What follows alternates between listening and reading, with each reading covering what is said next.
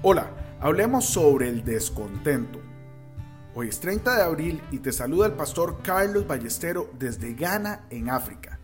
Como todos los días, yo le oro al Señor para que ponga en nosotros un corazón puro y su presencia nunca, nunca se aleje de nosotros.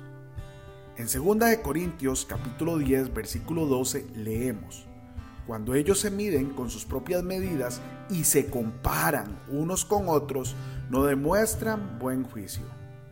Hoy te quiero recomendar leer y meditar en Mateo 20 del versículo 1 al 15. Mira, el descontento es algo que afecta a muchas personas en nuestra sociedad actual y la iglesia no está exenta de esto.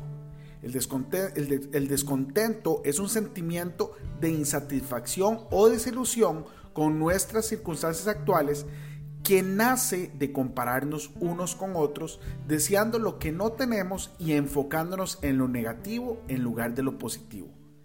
En la parábola de los trabajadores en la viña, Jesús nos enseña que realmente el descontento no viene de nuestras circunstancias, sino proviene de nuestro corazón.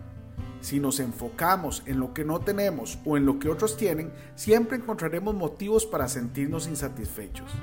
En lugar de eso, debemos enfocarnos en lo que sí tenemos y en las bendiciones que Dios nos ha dado. También en 2 de Corintios 10 vimos que Pablo nos advierte sobre la trampa de compararnos unos con otros. El descontento nos lleva a ser personas que se quejan por todo, escépticos y desagradecidos. En lugar de eso, debemos ser personas agradecidas, encontrar alegría en las pequeñas cosas y reconocer que todo lo que tenemos viene de Dios. Primera de Corintios 13:4 nos recuerda que el verdadero amor no tiene envidia. Si amamos a los demás y reconocemos que Dios nos ha dado a cada uno diferentes dones y talentos, no tendremos motivos para compararnos con los otros. Como pastor, he aprendido que es mejor rodearme de personas que se sienten cautivadas, maravilladas y agradecidas de que trabajemos juntos en el ministerio no busco los mismos atributos de inteligencia y liderazgo que buscaba cuando era un alto ejecutivo de negocios y empresario. En cambio, ahora busco la humildad y la gratitud en el corazón de aquellos con los que trabajo.